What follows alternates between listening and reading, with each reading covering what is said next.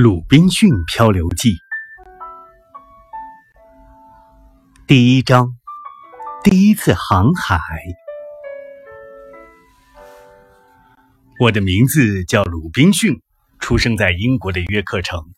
我有两个哥哥，大哥曾经是一名中校，后来与西班牙人的战斗中不幸牺牲了。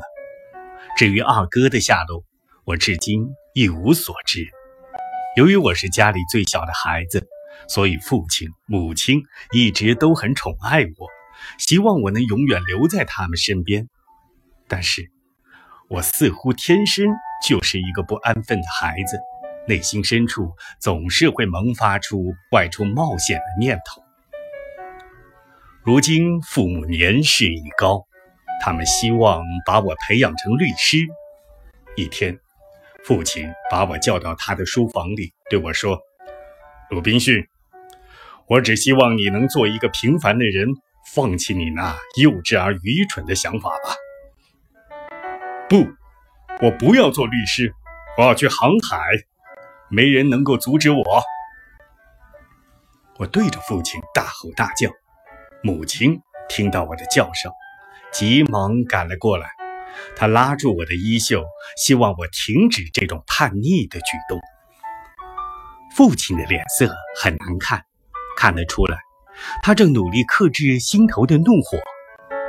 父亲一直希望我能成为一名律师，而我的梦想却是乘着风浪，做一名远航到世界尽头的水手。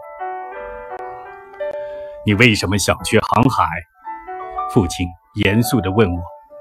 对于父亲的疑问，我无法做出回答，因为我自己也没有答案。你连这个都不知道？我说要去航海，岂不是让人笑话？父亲的口气缓和了下来。你已经长大了，不要再耍小孩子脾气了。这种不切实际的想法只会让你一生无所作为。听爸爸的话，不要再想航海的事了。只要你在家待着，你愿意做什么都可以。母亲悄悄地擦去泪水，用最温柔的声音劝说我。父亲的忧虑，母亲的慈爱，暂时遏制了我想要航海的冲动。在这以后的一年里，我一直无所事事。我那向往航海的愿望像种子一样又发芽了，而且那种热情与冲动比以往来得更强烈。终于有一天，机会来了。我的好朋友达斯的父亲有一艘船，正需要一批水手，我便去拜访达斯的父亲，对他说：“只要能让我航海，我什么都愿意做。”或许正是这句话打动了他，他同意了我的要求。就这样，一六五一年九月一日，我生平第一次踏上船，开始了我的航海生涯。谁料到，这就是一次糟糕的旅行。我们的船刚刚驶出横比尔河，海面上就突然刮起了大风，而且越刮越猛，随着汹涌的浪涛。船剧烈地摇晃着，因为我以前从来从来没坐过船，所以在甲板上站都站不稳，胃里好像有什么东西在来回搅动。结果我躲在船舱里吐了一次又一次。晕船的痛苦，不禁让我想起了父亲的训诫和母亲的慈爱。我的心里像海水一样翻涌着，这时我后悔了，今生今世再也不想周游世界了。我被晕船搞得迷迷糊糊的，直到傍晚时才清醒过来。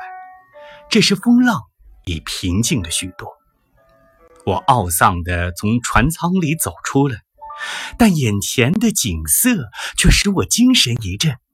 红红的太阳正缓缓地沉入海中，微微起伏的波浪荡漾着美丽的金光，天上的云彩更是美得像一幅画。好美啊！我情不自禁地感叹着大海的奇妙变化。这正是我想航海的目的，去体会惊险刺激的生活。不要让自己年轻的生命变得单调、贫乏和无聊。看呐，那波涛汹涌、无边无际的大海，不正像我年轻的生命，充满着无限的可能吗？我一定要实现我的梦想。总之，大海恢复宁静之后，我那纷乱的心绪和恐惧消失得无影无踪了，而我那远航的梦想重又涌上心头。鲁滨逊，你还好吗？早上的风把你吓坏了吧？达斯拍拍我的肩膀，关切地问：“你是说早上那场风暴吗？”“风暴，傻瓜，那只是一阵微风而已。”他的口气使我很不高兴。我暗暗下定决心，一定要与大海勇敢的搏斗，做一名优秀的水手。晚上，船长特意请我喝酒，祝贺我第一次航海。对一个新水手来说，你的表现已经很好了，以后你会慢慢适应的。船长的话激励了我，也让我更有信心去实现自己的梦想。那一晚，我和大家相处的愉快，仿佛我已经是一名真正的水手了。接下来的几天，海面一直很平静，而我也开始逐渐习惯海上的生活。我和其他的水手们在一起打扑克牌、聊天、饮酒作乐，日子过得逍遥自在。出海的第六天，我们来到亚马斯港口。尽管天气很晴朗，但海上一直刮着逆风，因此我们不得不在亚马斯附近停泊抛锚，打算等风向改变以后再继续航行。风刮得越来越厉害。但大家一点也不担心，都愉快地在船上休息玩乐。就这样，我们足足等了一个星期。到了第八天的早晨，风势突然变得更猛了，天空阴沉沉的，狂风掀起一个又一个大浪，使得船身剧烈地摇晃起来。快，快把帆收下！为了使船身平衡，船长下令把最高的桅杆拆下来。船上的人都进入警戒状态，海浪一阵比一阵狂暴。不到几分钟的时间，浪头已经卷得有两层楼那么高了。我们的船头几次钻入了水中。这时候已经无法用语言来形容我的惊恐，因为这突如其来的巨变远远超出了我的想象。这毕竟是我生平第一次航海呀！中午的时候。风停了一阵子，没想到下午又刮起风来，而且不但风更大了，还下起了倾盆大雨。风雨交加，海浪更肆无忌惮地袭击我们的船只。此时，连最有经验的老水手也流露出了惊慌的神色。船长下令放下所有的锚，并将锚索放到最长，希望能稳住船身。但是风浪实在太大了，我们的努力毫无作用。上帝呀，请发发慈悲，救救我们吧！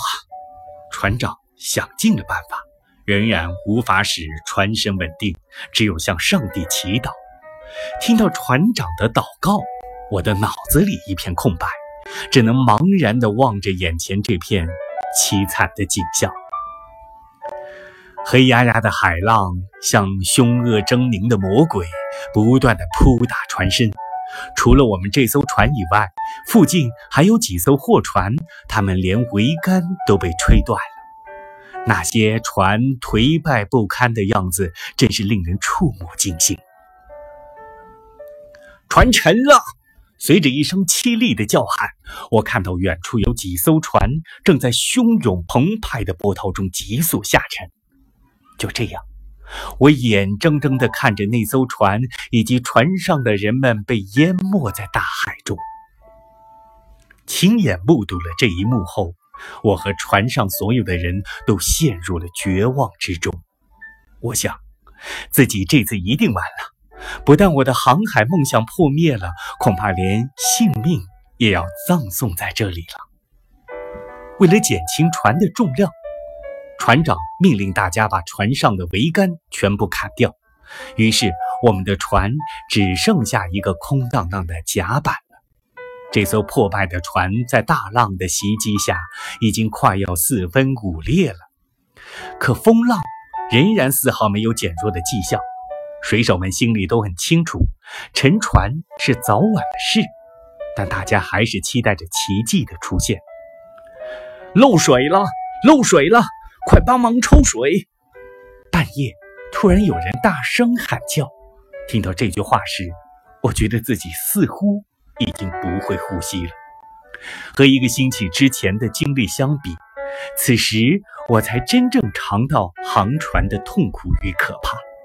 但是现在后悔已经来不及了，死神已渐渐向我走来。快来帮忙！面对死亡，这些水手丝毫没有放弃希望。他们坚强的意志鼓舞了我，我终于振作起来，加入了抢救的行列。可是底舱里的水还是越来越多。这时，一声炮响传来，原来船长发现有一艘大船正在接近我们，便下令开炮救援。大船发现了我们，很快。派了一艘小艇，冒着风浪前来救援。在小艇到达之前，我们的抽水工作一刻也不敢停下。当最后一个人踏上救助小艇之后，我们的船就像一座坍塌的高山一样沉没了。小艇很轻，我们齐心协力地往岸上划。不久，我们的小艇抵达了陆地。当地的官员、商人和船主们听说我们的遭遇之后，都很同情我们，他们热情地款待了我们，还周到地为我们安置了住处。我们在这里得到了接济，总算暂时度过了难关。几天之后，我们要离开了，当地人又为我们筹足了旅费，让我们按自己的意愿决定接下来的去向。这时，有的小伙伴。邀我一起去伦敦，还有的则劝我干脆返回故乡。我的内心激烈的斗争着。要是我就这样落魄的回去，怎么面对我的父母？不知会遭到多少人的嘲笑呢？于是，我打消了回家的念头。那强烈的航海梦想又重新燃烧起来。就这样，我毅然地踏上了去往几内亚的船。